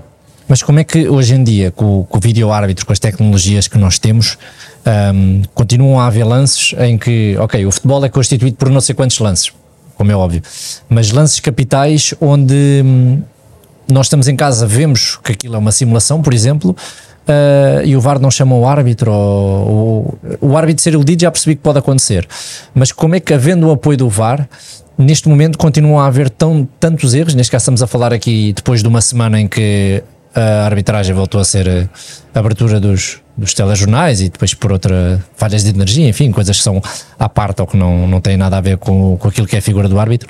Ahm, mas como é que é possível hoje em dia continuarem a existir lances onde eh, a videoarbitragem parece que não está lá a fazer nada? Duas razões que- que eu consigo tentar dar para justificar essa E questão. lances claros, não é? Sim, lance faz claros. sentido. A primeira questão é, em relação a alguns lances, e nós estamos aqui a catalogá-los como claros, mas nem sempre podem ser claros no protocolo. O que é que o protocolo diz? O protocolo, neste momento, é as regras que eles têm que cumprir em sala. O que é que são as minhas algemas, não é? Qual é que é o meu colete de forças? O que é que eu posso fazer? Só podes meter-te em quatro lances e eles não têm que ser claros, têm que ser claríssimos. A, brincadeira que o Colina, que era o chefe da arbitragem, dizia é: tem que se ver da lua. Até o polícia na última bancada tem que ver que é penalti, para tu te meteres. Porque nós queremos uma coisa que é mínima intervenção Provar, intervir. provar. Mínima intervenção. Esquece penaltis de intensidade. Esquece contactos laterais e esquece meio mão, meio braço, meio ombro. Não te metes nisso. Mas Ela- porquê? Porque esta é a regra que eles querem numa fase inicial. Ou seja, o que é que eles tinham medo? Como nós vamos meter uma tecnologia ao serviço da arbitragem, se nós vamos interferir muito, nós vamos esvaziar a competência em campo do árbitro, vai ser desrespeitado, e ele é o líder, tal como o treinador é em campo, não é um treinador em casa a dar indicações pelo auricular aos jogadores, não é? Portanto, tens que ter uma referência em campo e tu estás a, estás a desumanizar o jogo que é humano e que é de contacto físico. Portanto, a tua leitura de um contacto pode ser diferente da tua. Para mim, um, aquilo que tu chamas simulação, para outros adeptos vai ser penalti, não tenhas dúvidas. Ah, porque há um toque. E há um toque e uma queda, se calhar. E portanto, o que eles dizem é: nesta fase, tudo o que não for preto no branco a 500%, não te metes. Isto é a primeira questão. A segunda, que também tens razão, é que realmente quando são escandalosos, e tem acontecido meia dúzia deles este ano já, de lances que nós dizemos como é que é possível. Incompetência. E o que é é incompetência momentânea? estar desfocado, a escolher a imagem errada, sucumbir à pressão, eu tenho que decidir rápido, dá-me uma imagem, ele está à minha espera no campo. Isto acontece, eu, tentem pensar isto na prática. Nós vemos isto muito à distância, como se fosse um fenómeno distante. Pá, imaginem estar aqui, como nós estamos aqui numa sala. Tem 10 ecrãs, 8, 9, um técnico de imagem, dá-me aquele ângulo, dá-me aquela não sei o quê. E o gajo em campo, mas despacha que eu estou aqui à espera, tenho 60 mil à espera. Há malta que lida mal com isto. Lida mal com Achas que existem árbitros que dentro de campo são uma coisa e no VAR não têm a mesma Claro, competência claro, ou vice-versa? Claro há que uns sim. estão mais vocacionados para o Claro. VAR do que estar lá dentro a... E essa é que é a grande função agora, é descobrir quem é que tem eh, a competência certa para, Para ser? VAR. Sabes porquê? Porque as competências, eu nunca, no ano em que eu acabei a carreira, o VAR veio no ano a seguir, para o meu azar. Nunca experimentei a sensação de ser arte no ativo com VAR, ou de ser VAR. Mas o que eu te posso garantir aqui em campo, as competências que se exigem de ti são muito diferentes. É tudo muito momentâneo, é rápido, tu tens que correr, tens cansaço físico, tens gestão emocional com os jogadores, relacionamento, bate-boca, decisão ao rubro, suor na cara. Em sala estás paradinho, estás de fato treino, não tens cansaço físico nenhum, mas tens uma competência que te é pedida que tu nunca treinaste. Que é quase de ser comentador, mas com intervenção no jogo. Analisa o lance, escolhe o melhor frame, para a imagem, faz o zoom, corta aquele lance, faz aquele, pede ao técnico de imagem que passa aquilo, espera lá, comunica bem, não stresses o árbitro, comunica com calma para ele não ficar estressado, ser claro na mensagem. E muitas vezes esta malta simplesmente não tem esta capacidade. Depois passa um minuto, passam dois, é os Entretanto, espera tu a ver aqui um lance e o o Pressão. Pá, o jogo já recomeçou. É pá, já não posso intervir. Já houve um lançamento, o gajo disse que estou rápido, já não posso intervir. Porque- Posso garantir-vos que este ano houve um lance, desculpa, Bruno, num jogo de uma equipa grande, em que há um pontapé de penalti que na televisão é descarado. Portanto, daqueles que tu dizes que ninguém, não há hipótese, é uma mão claríssima, por acaso a favor da equipa grande. Ninguém protestou nem dessa equipa. E o vídeo árbitro, vou, vou analisar esse lance, tem ali um lance suspeito. Ok, ok. O árbitro, em vez de, da primeira interrupção, dizer espera, esperar. O gajo faz a execução tão rápida que o árbitro surpreende com aquilo tudo. Este ano? Este ano. E o jogo recomeçou e esquece lá isso. Estou a tentar lembrar-me e- qual é o E jogo. não passou nada. E, o- e o, e o VAR diz: epá, mas espera lá que eu estou a ver o lance e é penalti. Epá, o jogo já recomeçou. Já não posso. E acabou. Mas, e ali já não pode parar e Zero. voltar atrás? Não, não. Porquê? Porque o protocolo não deixa. Exatamente. Ih, pá, qual é que foi o depois, jogo? depois de recomeçar, depois de recomeçar, acabou. Isto para dizer o quê? Não é desculpa. Há vários fatores que perturbam uma boa decisão. Todos eles são incompetência. Se, se eles têm uma obrigação de ver uma imagem, dar a melhor decisão, se não fazem, incompetência. Mas essa incompetência é muitas vezes o foco errado. Olhar para a imagem errada, olhar para os pés e a falta acontece no braço. Houve um VAR, amigo meu, que é árbitro, que me confessou, a propósito de uma crónica que eu fiz da opinião, uh, de um erro que ele cometeu, e cometeu, é evidente, ele não tem dúvidas nenhuma sobre isso, ele aceita isso bem, e ele explicou-me porquê. Ele disse: Como é que tu não vês aquele penalti? O tal, é claríssimo. Ele, tu acreditas que estávamos dois gajos a olhar para aquela imagem, vezes sem conta, e ninguém tirou os olhos dos pés para ver se havia arrastar, e a falta é cometer em cima. É, eu, sim. Às vezes basta o foco errado. Claro que isto não justifica a incompetência, eles são obrigados a ver, mas para perceberes que não há malícia, percebes? Muitas vezes é, é uma aprendizagem. Ainda estão a aprender a analisar imagens. Eu acho também, mas esta, isto também vem de uma coisa, é que vocês têm pouca voz. Ou seja, um árbitro que é árbitro. Uh, eu não digo que o árbitro tenha que ser a figura, daí perceber, e, e, nós lançámos umas questões no Instagram e uma delas é essa: é se acham que deviam ter um momento no fim do jogo a explicar o que aconteceu, mas enfim, eu obviamente, isto é uma pergunta, não quero dar a, dar a resposta, tenho a minha opinião, mas acho que o que começa a acontecer, eh, e já, e já não é de hoje, é que eles têm pouca voz, os árbitros têm pouca voz. Uh... O, voltando só um bocadinho atrás, concordo plenamente com, com o que tu estavas a dizer, em que hum, eu acho que o VAR tem que ter um mínimo de interferência, de interferência no, no jogo, porque o, o que eu acho que começa a acontecer é os árbitros, uh, alguns deles, resguardarem-se atrás das decisões do, do, do VAR. Portanto, é, os fiscais de linha, por não exemplo. assumem. Uhum. E, e, o lance que sabem que têm um paraquedas que podem usar. Exatamente, tem um airbag dá-lhes um conforto, dá Exatamente, um conforto. estão ali e, e refugiam-se nisso. Isso vai-lhes retirar capacidade de decisão e, e responsabilidade. De, e responsabilidade. O que eu o, o, o, lance até que me, que me choca mais porque lá está, aquilo do, do empurra, do toca primeiro na bola, toca primeiro na bola, isso são às vezes é interpretativo e o lance do fora de jogo do golo do Sporting, o lance do Paulinho, em que se vê Esse sim, uma é bota um, é completamente. Um eu ali não consigo entender. É um erro indesculpável. E, e, é, e é aí que eu disse que já num podcast que nós fizemos que eu falei nisso. O próprio fiscal de linha, mesmo não havendo VAR, o fiscal de linha tem. É, oh Bruno, é muito difícil em campo. É muito... Estamos a falar de uma cor completamente diferente. Mas, oh Bruno, e estás a, falar, de 12 centímetros. Estás, mas tu sabes o que é que são 12 centímetros a 50 metros em loco, a meio de um relevado cheio de gente à volta, com, com relva verde, com pesa. Tu, tu estás a ver isso em imagem parada, Bruno, e pá, tu estás lá dentro, sabes que tens esta noção. Tu estás a ver uma imagem parada numa televisão no conforto do teu sofá, que o VAR é obrigado a ver, estamos completamente de acordo. Agora, em relação ao árbitro assistente, aquilo é assim, é já foi. É rápido. É já foi. É que eles nem sequer têm tempo visual para, para fazer o momento do passo com o momento da, da, da, jogada, percebes? E na dúvida, ele fez o que tinha que fazer, deixa seguir. Por... E, o, VAR que corrija. Se eu me enganar, porque ele aí tem razão, as leis dizem isso no fora de jogo. Okay. Na dúvida segue. Segue. Pronto. E ele, bem, tenho dúvidas, se eu errei, ele vai anular. Aí sim estamos a falar de um erro grave do VAR. Porque o VAR aí. Porque isso é um erro factual. É golo é factual. E, e o jogo não começa enquanto o árbitro não disser. Certo. Ali e o VAR não se apercebe que há um pé adiantado e vai focar no ombro que está a validar a posição, neste caso do Paulinho, erradamente. Já agora para perceber as Era questões... mais fácil se fosse só o pé, não é? Focava-se no pé, ainda não, por cima não, a bota dele é branco. É, ele não viu. Ele simplesmente, a questão olhou para cima. O que, é que está? Ah, está o ombro inclinado. Põe no ombro o pontinho. E agora vamos pôr no, no, no, no avançado. Ah, não, o ombro está está tá, tá à frente do avançado. Epá, não está nada, pá. Enfim, confundiu-se todo. Erro factual, aliás, obrigou um comunicado do Conselho de Arbitragem, Sim. bem, porque é uma coisa factual, ou seja, havia uma obrigação tecnológica de não falhar, não era subjetivo, não era de interpretação. E já agora perguntas-me porque é que, houve esse erro. Eu vou-te dar a minha opinião.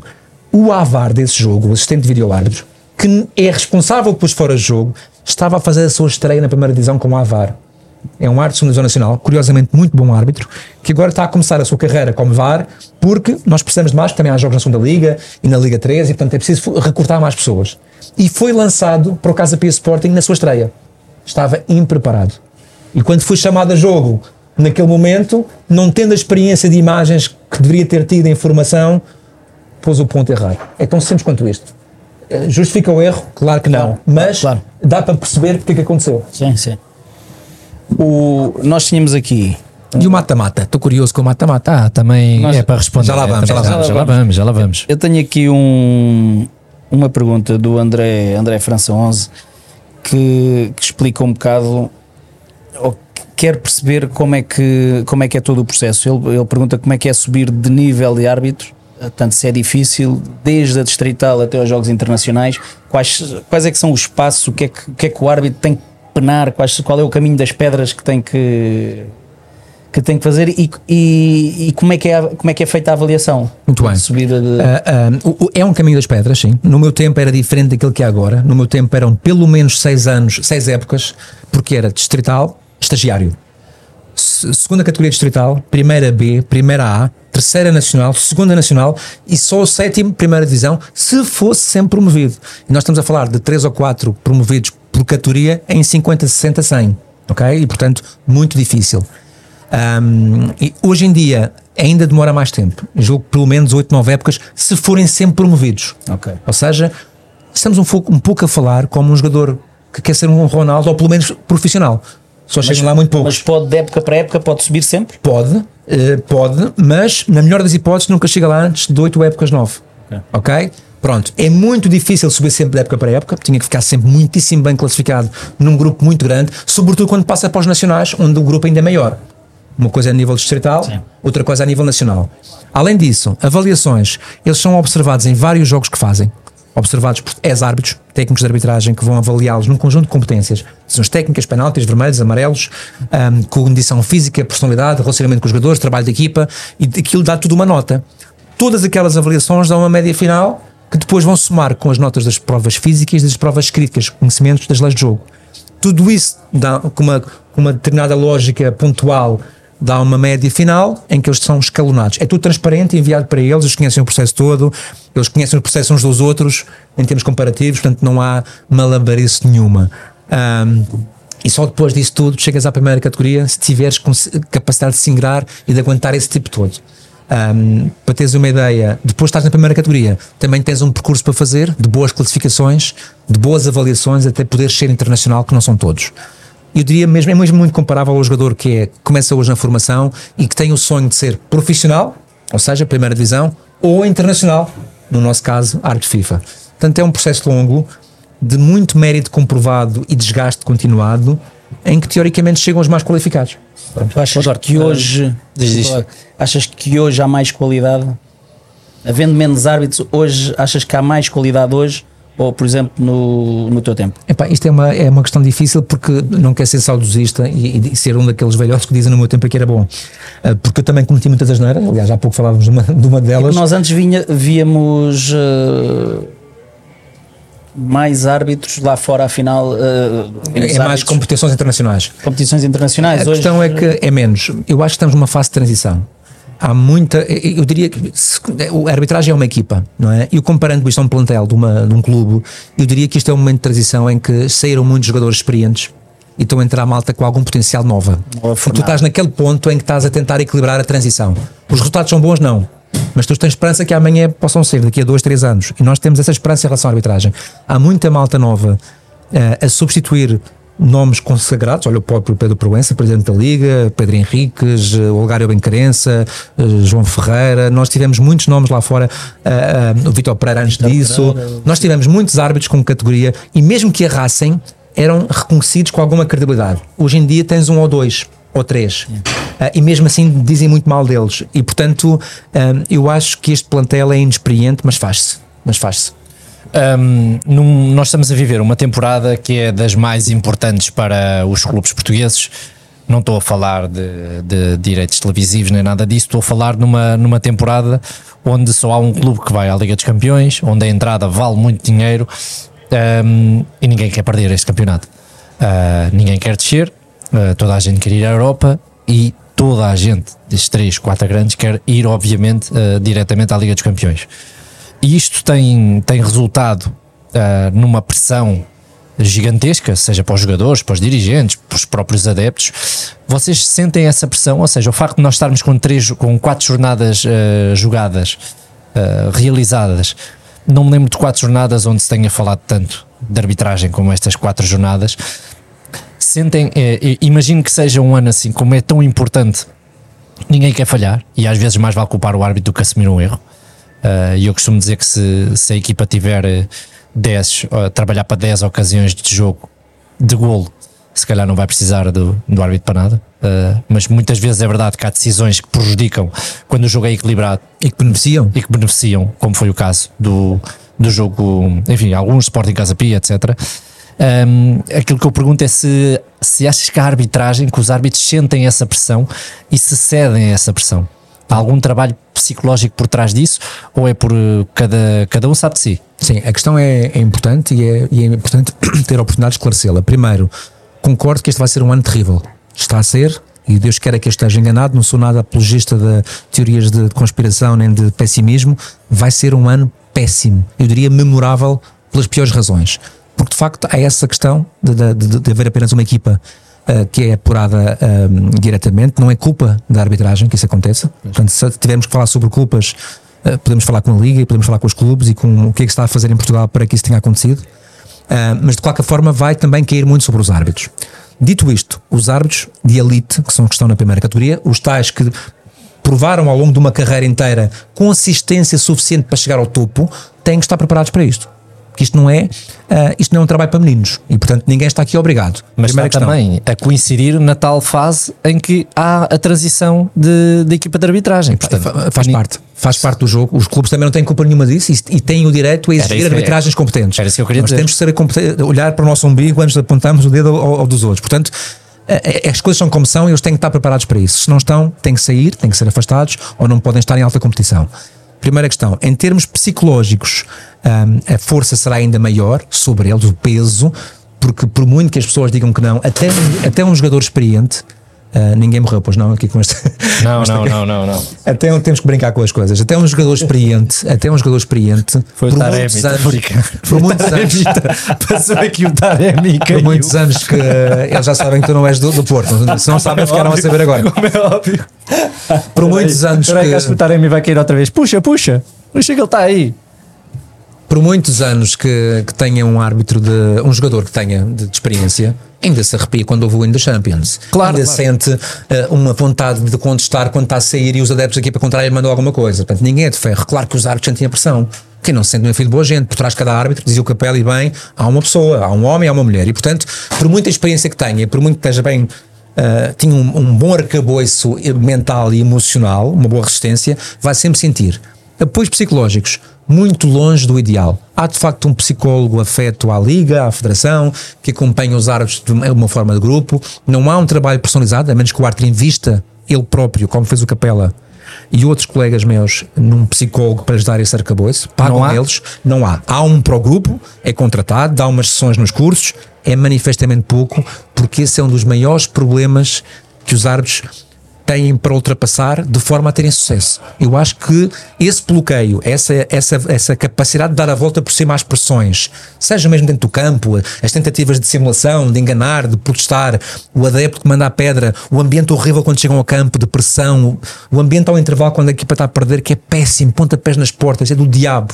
o diabo tens de ter muita força e se tu tiveres uma escola, uma aprendizagem que te, que te, que te ajuda a ultrapassar isso, ah, tu vais ser muito mais imune em campo.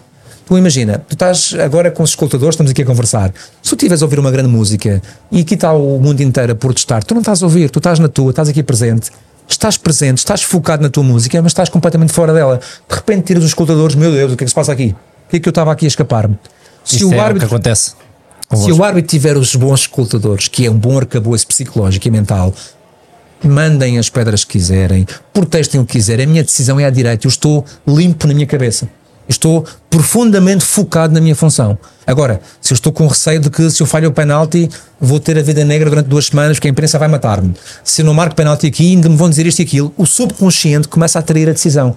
Não é má vontade, não é desonestidade, é fraqueza psicológica. É fraqueza emocional. E emocional. E, e essa sim, muitas vezes redonda em más, em más atuações e maus desempenhos. E uma, uma, uma coisa que me, que me suscita curiosidade é como é que o árbitro reage quando chega ao balneário, ao intervalo?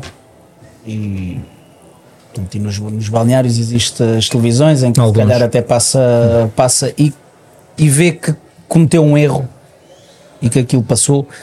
Como é que o árbitro parte para a segunda, para, a segunda parte? Há um conselho dado aos árbitros profissionais para que não, não, não liguem os telemóveis aliás, que tenham os telemóveis sempre desligados, não é no silêncio, não desligados, isto é um conselho, mas ninguém pode, isto claro. é um direito constitucional, ninguém claro, pode interferir claro, nisto, nem controlar o que acontece em balneários, não é? Até os próprios jogadores, se calhar vão ao balneário e, e na sorra passam os olhos ah, pelo, é mesmo, pelo Instagram. Eles estão, nós quando saem os, os nossos vídeos no TikTok e no YouTube, eh, eu não vou ver comentários nenhums, que é para não Sim, haver. mas, mas, mas se E- ter alguma curiosidade, podes ver que não tem mal nenhum. mas, pronto, mas é uma forma de proteger Portanto, o os se árbitros. tenta proteger o árbitro de, si mesmo. Ou seja, não vejas, porque quando tu vires a imagem ou quando tu vires a mensagem, eh, tu podes afetar-te negativamente, porque ninguém fica afetado positivamente por saber que errou um Mas achas que condiciona depois? Não, condiciona Mesmo- mesmo consciente- inconscientemente. Claro que é que inconscientemente. Conscientemente não. Pelo contrário. Bolas, já cometi um erro, não posso cometer dois. Claro. Eu tenho que ter a força agora para provar que isto foi só um. Mas há malta que pode ser mais, lá está, mais inexperiente, menos madura, menos capaz de ultrapassar isto. Daí a importância do trabalho psicológico. E portanto não resistem. É pá, já falhei um penalti, já arrebentei o jogo todo. Faça o que eu fizer agora, esquece lá isso. Eu posso fazer um brilharete, deixa já no livro. E é sobre este que eles vão falar durante uma semana. Será que é preciso E ir ao aí- telemóvel, Du- Duarte? Não basta ir o caminho até, ao, Não, mas até, depende. até à cabine, as É, expressões mas que existem vezes- nos túneis. É, mas eles dramatizam muito às vezes. Às vezes falam em três penaltis e, não é meio, e nem meio penalti é. Portanto, eles também fazem um papel estratégico de pressão, precisamente para coagir, para tentar influenciar para a segunda parte e nós aí já somos mais imunes. Já percebemos que se eles dizem que têm este ali. pode ter este. Ou nem Diz-me uma isso. coisa, e se realmente viessem árbitros internacionais e nós víssemos que eles também erram, isto acalmava tudo?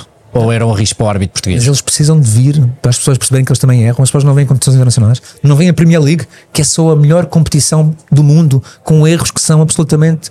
ah, eu diria. Agora, ainda agora visto que o, o Falámos disso, sim. Uh, o Fulham com o City. E são vários, inclu- incluindo o próprio Howard Webb, que é agora gestor da arbitragem na, na Premier League, já teve que mandar embora alguns e, e suspender outros porque foram erros reiterados, não foi um nem dois, não é, não é tal questão momentânea de um dia mau, foram vários erros consecutivos. Ou seja, claro que as pessoas sabem que os árbitros internacionais enganam-se. A minha pergunta é: como é que tu vais fazer evoluir a arbitragem portuguesa se eles não apitam jogos? Imagina que eu agora diga assim: bem, aquela equipa é tão mal comportada que eu vou mandar vir sete jogadores internacionais e só vão jogar quatro portugueses. Ou então vou substituir o Sérgio Conceição e o, e o senhor eh, Roger Smith e o Ruben Amorim por três técnicos internacionais. Porque eles são mal comportados no banco. Isto não faz sentido. Nós temos as pessoas que temos. Agora, nós temos é que qualificá-las para elas serem melhores. Não é? E aqui sim falta muita qualificação ainda, muito trabalho para fazer com a arbitragem. Ok. E esse é um dos motivos que, que- que nós temos que Ah, investir. esse, eh, havia, havia aqui uma pergunta de um, de um ouvinte que era, hum, que era precisamente isso. hum, e eu ia pegar naquilo que disseste no início: cada vez temos menos árbitros. Se, se a vinda de árbitros estrangeiros se iria, se iria ter um efeito benéfico ou. Não, e apenas provar que os erros são transversais e que ninguém está aqui para tentar tramar o clube A em detrimento eu do acho que é- há uma coisa que ia mudar drasticamente: é o jogo jogado. Eu acho que em Portugal apita-se muito. Toca não te- pico, não toca te iludas, pico, toca Guilherme, não te iludas, Na Guilherme. Primeira Liga é sempre a bombar, de um lado, deixa-me dar, outro. deixa dar dados factuais. Nós tivemos um intercâmbio há pouco tempo com artes franceses, que ainda se continua a haver em, em jogos de menor dimensão, porque a ideia não é serem nos grandes. Mas é uma questão de intercâmbio para os próprios árbitros também, que são mais Sentirem novos, outros- internacionais, para terem experiência de outras competições. Um, o francês tinha uma média de 19 faltas no- em, em França, veio cá fazer um jogo, apitou 34 faltas. O Luís Godinho, que tem uma média de 30, foi lá fazer um jogo, apitou 17. É do árbitro ou do jogo? O Judinho apita muito. Apitou 17 em França. Luís Godinha, mas os amarelos. Apitou Embora- 17 faltas em França. Estás a ouvir o que eu te estou a dizer? Ou seja, é do árbitro. Ok, o árbitro tem responsabilidade na forma como analisa os contactos, mais protetor, mais defensivo, mais falta. Então, e o jogador no contacto? Tu vês algo. Nós é que temos, tivemos um jogo, um- uma equipa portuguesa. Foi o Roma Porto, foi o ano passado, acho eu, ou há dois anos. O Porto fez uma falta na primeira parte. Uma falta. E fez quatro na segunda. O Porto fez cinco faltas o jogo todo. Tu achas que o Porto faz cinco faltas em Portugal? Ah, O próprio comportamento dos clubes é diferente. É exatamente isso. É mesmo cultural. Quase que as pessoas exigem. E o árbitro, quando quer dar vantagem, é logo assobiado. É. Porque as pessoas querem, mas era falta, ele não deu cartão e não deu falta. E tu acabas por ser embrulhado nesta maré. O Pedro Henriques foi diferente, tentou ser diferente, apitava poucas faltas, desceu de divisão. Desceu de divisão. E portanto, é cultural. É também quota parte dos árbitros, sim, eles, têm, eles é que têm o apito em última instância, mas há muita simulação, há muita mão na cara quando eu toco no corpo, há muita, muito protesto a toda hora, muito empurrão, muito conflito. Pá, tu vais à Inglaterra, o próprio colega de equipa diz: levanta-te, não queremos cá palhaços. Agora, já não, agora levam logo amarelo. À simulação, falam com o árbitro mas são os- amarelo. mas são os colegas de equipa, nós não queremos aqui, Sim, sim, sim, levanta-te sim. lá. Nem, o- nem o próprio Nem o público, próprio o clube, adepto nem não quer. ninguém. Desculpa lá, joga a bola. Mas, e portanto é muito fácil apitar um jogo assim, estás a perceber? É muito fácil apitar Claro. quando eles querem jogar a bola. Claro, claro. Isto, isto é cultural, como tu disseste. Ainda hoje, hoje, hoje não, ontem, Uh, nós temos o, o nosso amigo João, uh, num grupo que a gente que nós temos, mandou uma notícia. Ele viu primeiro e mandou em que o Van Dijk foi multado em 117 mil euros e quantos jogos de suspensão? Um jogo de suspensão, tenta, tenta confirma-me só, mas 117 mil euros de multa. E o que o Van Dijk disse foi numa decisão do árbitro. Ele disse: This is a fucking joke. Então, tá, então. Só isto. Há duas, duas questões aqui importantes. E Primeira, as nossas multas é, é, 30 primeiro, euros. nós não podemos comparar a realidade financeira em- da Premier League com a nossa, ok? Nem o custo de vida e, portanto, nós nunca Façamos por poderíamos. porcentagem de salário? proporcional, proporcional, claramente. Estamos por porcentagem. Agora que nós estamos a anos-luz de ter uma justiça desportiva mais punitiva e exemplar, 117 mil euros mais um jogo. Pronto. Um jogo. o Marco Silva, que está a treinar agora, curiosamente o Fulham também, disse-me há pouco tempo que a única vez que falou com o Arte em Inglaterra foi para lhe dizer algo do género: Você hoje foi terrível, desculpe lá, tenho que lhe dizer isto, pá, não gostei nada. Apanhou 50 mil libras e não sei quantos jogos de castigo. E disse-me: Tu achas que eu vou voltar a repetir aquilo? Ou seja, às vezes a punição é preventiva. Quando sensibilizar não chega e fazer pedagogia não chega, ai, um coice a sério, funciona. Funciona e bem. Agora, nós em Portugal, com todo o respeito por quem desempenha a função, temos uma justiça desportiva que é uma palhaçada. Exatamente. Uma palhaçada. Não é célere, não é eficaz e não é exemplar na punição. Ou seja, é quase um convite à reincidência. Portanto, se um treinador ou um jogador sabem que há um comportamento que quase é recompensado ou sobre o qual eu posso recorrer 4, 5, 6 vezes e prolongar durante dois anos, o Fábio Coentrão agora é pescador, com todo o respeito, tem uma, uma frota de barcos e faz o, o que gosta, que sempre fez antes de ser profissional, foi multado agora. De um processo que teve não sei- há não sei quanto tempo, é multado depois É de uma- acabar a carreira. é uma palhaçada. Isto é brinco. Ele começou-se a rir e até fez uma entrevista muito gira. é uma Olha, palhaçada. acabaram de multar agora, eu já não, estou, já não sou profissional. É no jogo solidário, se calhar fica suspenso. A pergunta eu- é: isto fazer agora. credibiliza? Não. Isto Não, credibiliza? e nós basta, e, e- mas nós temos exemplos e conseguimos ver isso. E nós temos o, o- o treinador do, do Porto, o Sérgio Conceição, aqui, pela sua, pela sua postura no, no campo, a quantidade de vezes que é, que é suspenso, que é expulso. E na, na Europa não vimos aquela. Não vimos aquela Porque ele tem noção onde é que pode ir aqui e onde é que pode ir lá fora. Ou seja, a culpa, a aqui culpa não é do é dele. Sérgio Conceição. Ora bem, a culpa ora não é bem. do Sérgio Conceição. nem, de, nem de nenhum Sérgio Nem de nenhum Conceição. Sérgio Conceição. A, a culpa é que culpa- ele depois é só 50 euros de multa. Esta, é, aí é que está. culpa Não é há de punição. quem- Não, e depois é um subterfúgio para os recursos, atrás de recursos, atrás Exatamente. de recursos. A nossa, a nosso ordenamento jurídico aí é diferente do inglês, que nem sequer prevê, como tu sabes, prisão perpétua. Portanto, nós não prevemos penas eternas. Nós não, tu não podes banir alguém, um jogador. Se um jogador bater em 5 ou 6 pessoas e no ar com toda a gente, ele não pode ser banido, pode, ser, pode apanhar 5, 10 anos, mas de vez não pode. Portanto, tu, a partir daí tens um conjunto, eu diria, de regalias a mais para quem é arguído ao réu. Exatamente. Que lhes permite um conjunto de expedientes de testemunhas e mais testemunhas e preva- prevaricador. é? Exatamente. Protege-se demasiado. Com todo o respeito, há momentos em que tem que haver democracia musculada. Porque quando as pessoas não aprendem a bem, é como uma criancinha. Levas uma palmadinha ou um puxãozinho de orelhas, não morres, e tu percebes que se calhar, depois de fazer cinco ou seis vezes e não aprenderes, se calhar assim vais aprender. Achas que fa- fazem mais falta mais Filipes Martins do Casa Pia para tendo Eu aquela tenho muito, postura? Deus queira que o Filipe nunca mude, eu gosto muito do Filipe, sou muito amigo dele há muitos anos, não é de agora a postura do Filipe. Pá, e é exemplar, tem todo o direito à crítica, e quando tem que criticar, critica, se tiver que criticar. forma construtiva. Pá, construtivo e Nunca- elegante, nunca põe em causa a pessoa, não deixa de dizer o que pensa, não deixa de exigir responsabilidades e tem esse direito. Porque quando dizemos que não se pode dizer nada, é nada de corrosivo Exatamente. em relação à idoneidade da pessoa. Se me disserem, pá, tu és um péssimo árbitro ou um péssimo comentador, epá, eu posso não gostar, mas tenho que aceitar. É a não opinião. vou Claro, ninguém claro, em tribunal. claro. Opinião. Olha, tu és um péssimo, pá, não tens jeito nenhum para isto. Pá, faz outra coisa. Pá, tu ficas triste, ficas. Pá, ficas magoado, ficas, mas eu ofendi-te. É não. opinião. É uma opinião técnica. Exatamente. Não te estou a pôr em causa a ti enquanto pessoa. Exatamente, Não exatamente. é? E portanto, e há malta que não sabe esta linha.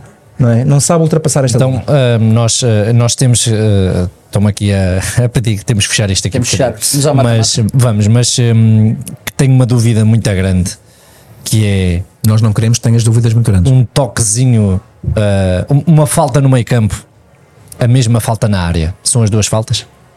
São. Ah, o que acontece muitas vezes é que também o subconsciente do árbitro tem duas noções. A primeira é que é a consequência completamente diferente.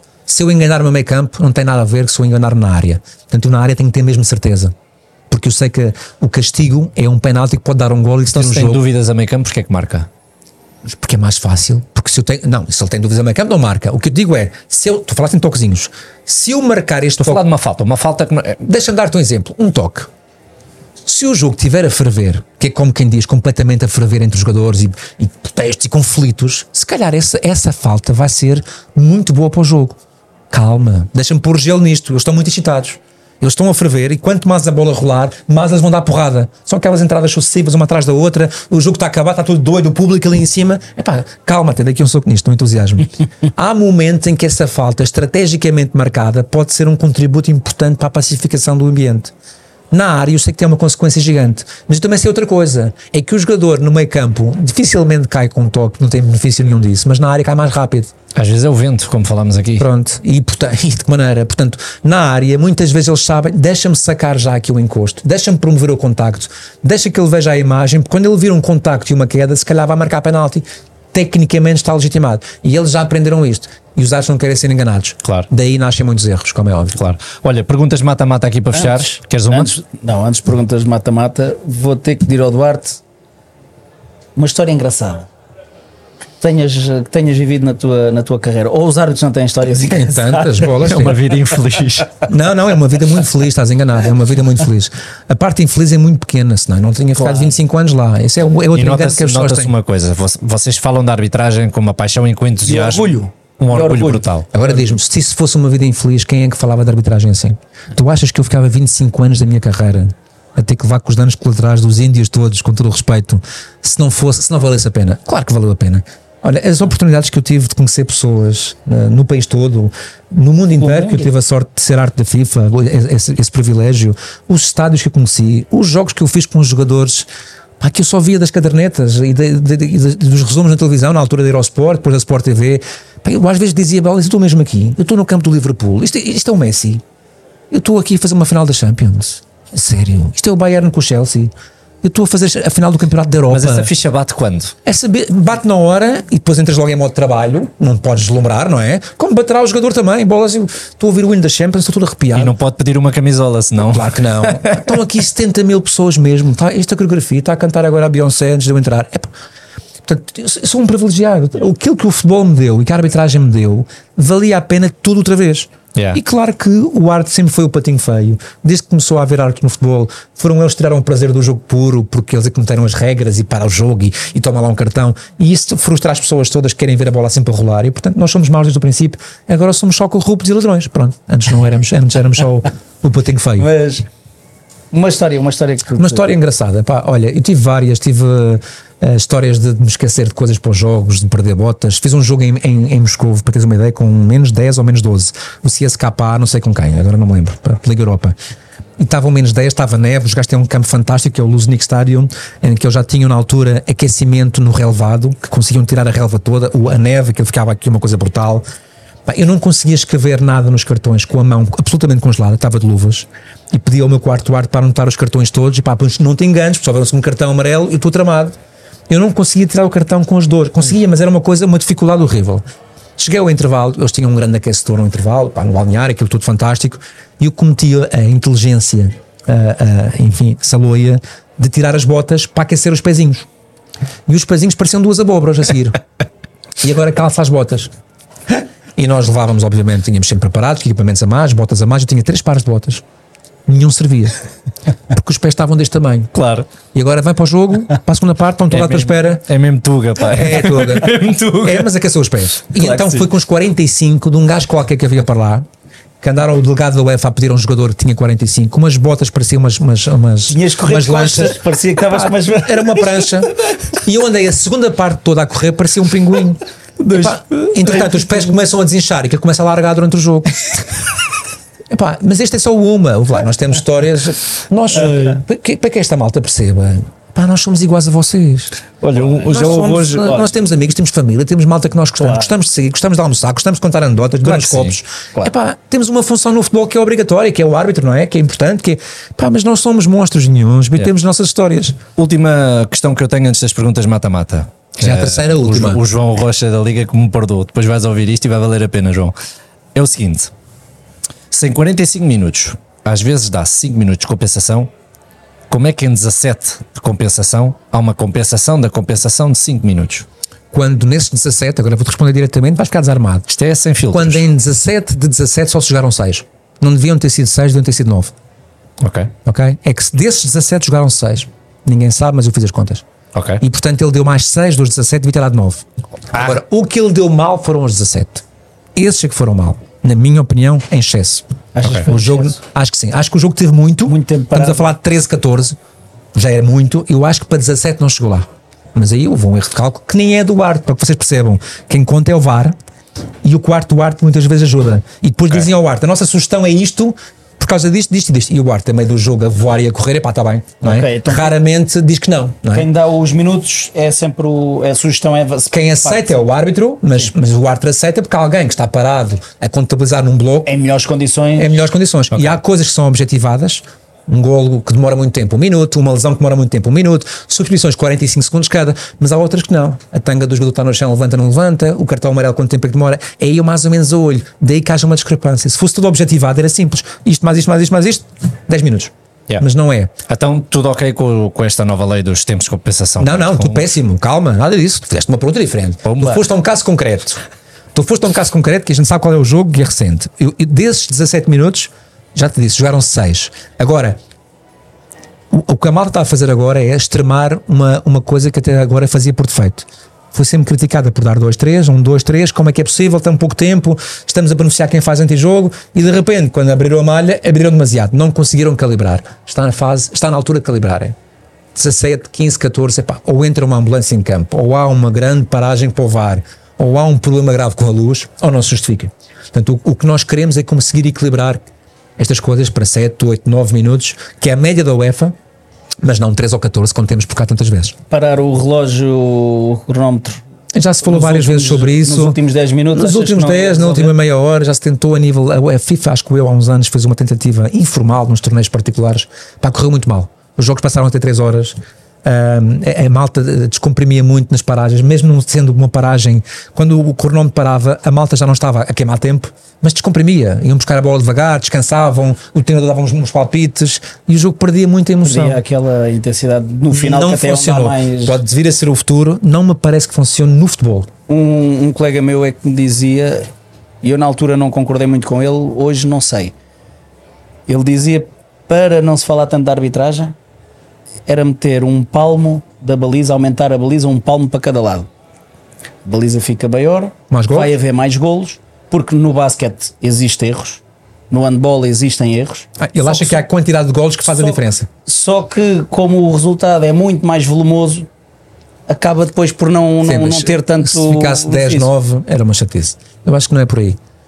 Mas o arte é sempre o mal da fita. Se não for assim, não faz sentido. Portanto, não, Sim, perde a piada. não vamos tirar aí. a Estou com conver- pena de acabar agora com o Duarte soltou-se. Isto, passou- isto Não, ficou, pá, é- isto ficou mesmo bom. Eu disse no princípio que não há filtros, não é? Agora, eu queria que isto também fosse de alguma forma humanizado para o lado do árbitro. Claro. Claro que Já sim. te disse, não é desculpabilizar o que nós, a competência ou incompetência de erros que são manifestos, eu já assumi aqui vários, mas é para as pessoas perceberem que não há maldade nisto. Sim, nós, nós temos uma, uma filosofia, nós brincamos muito com a essência do, do nosso podcast. Nós realmente eh, temos sido o podcast mais seguido em Portugal eh, sobre, sobre desporto, neste caso futebol. E acho que há uma razão, e não, não puxando aqui a brasa à nossa sardinha. Eu recebi uma mensagem que eu prometi que não ia dizer nada, mas vou, vou falar nela, que é apontaram-nos apontaram o dedo, um- uma mensagem que me enviaram para mim, porque no último podcast eh, devíamos ter estado uma hora ou uma hora e meia só a falar no que tinha acontecido no jogo com o Porto. Tivemos para aí 10 minutos. Tivemos 10 minutos porque nós temos mais 10 minutos para falar. Não, nem temos tempo.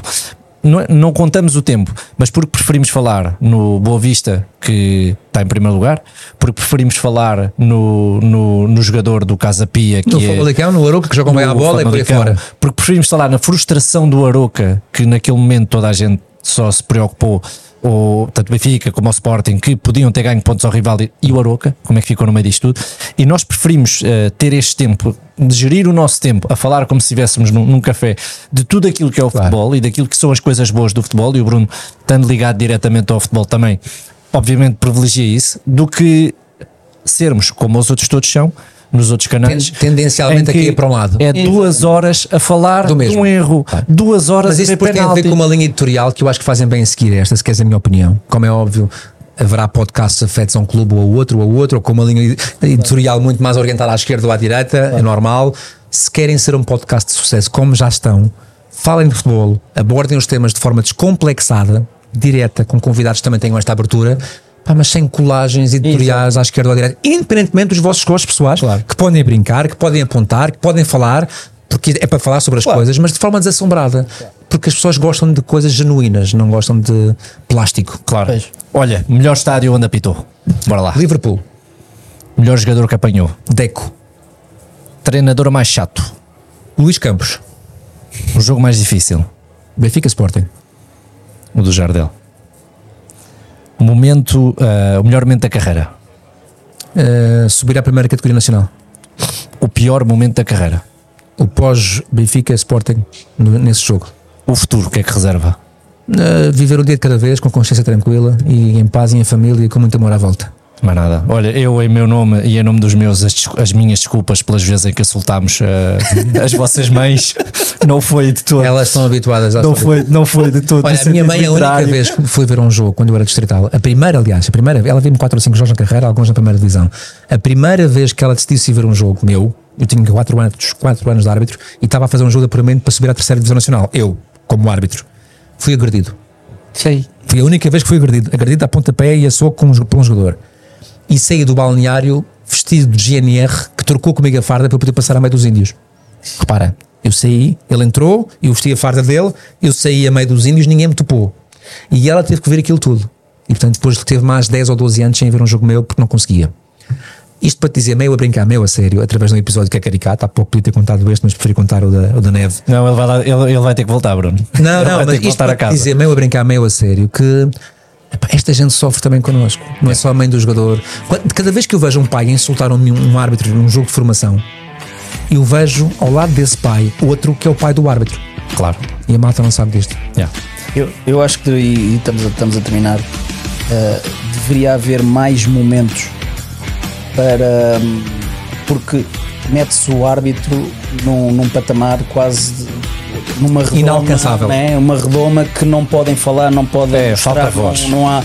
e eu acho que Mas é, está, está a começar a abrir aos poucos. eu Está acho que é a a completamente eh, fundamental, acho eu, mesmo para a nossa sociedade. Human- Humanizar. Porque, porque lá está, eu não conhecia o, o João, João. Capela, tive o privilégio de conhecê-lo agora. Fiquei com a melhor das impressões O João, do o ser João humano. é aquilo que tu viste. É aquilo que tu viste. do ser humano, fiquei com a melhor das impressões. Eu a ti já te conhecia, logo na altura fiquei com a melhor das impressões, comentei com a, minha mulher, porque lá está. Nós vemos na televisão e vemos aquilo imagem e, e, claro. e agarramos a um erro ou outro que Não, e é uma percepção, e, é uma e é uma percepção percepção completamente diferente. Portanto, muito obrigado por teres aceito. É um prazer. Sucesso convite. para o voto podcast. Bem? Fica já, obrigado. o, fica já o convite para ires lá às nossas, ao nosso estúdio um dia destes para contar aqui outras. outras É uma questão de discutirmos verbas e, portanto, fazer. Pois os árbitros normalmente é assim, não é? ou, ou em Não havendo fruta, não havendo fruta. É, eu também recebo é tape- maravilha. em tapetes de arraiolos e pastéis de nata. portanto, Fecha aí. Fecha, tu, fecha, fecha aí, bora. Malta, muito obrigado. Temos mesmo que fechar. Uh, obrigado à Liga também por este convite, por estarmos aqui. Agora a malta vai, vai dizer que somos os vendidos e só vamos falar bem da Liga. Esperem para ver os próximos episódios, se será assim ou não. Muito obrigado. Sigam-nos no YouTube, plataformas de todas as podcasts, sigam as nossas redes sociais, TikTok, Instagram, enfim, tudo o que for, temos mesmo, temos mesmo que ir. Obrigado. E hoje quem paga o jantar é o Duarte Gomes, porque fartou-se de encher dinheiro ao longo desta carreira. Brincadeira, o, o Bruno paga. Pô, essa é pelo menos. É, Um é, abraço. É, um abraço. Boa sorte. Ah, obrigado. Um abraço.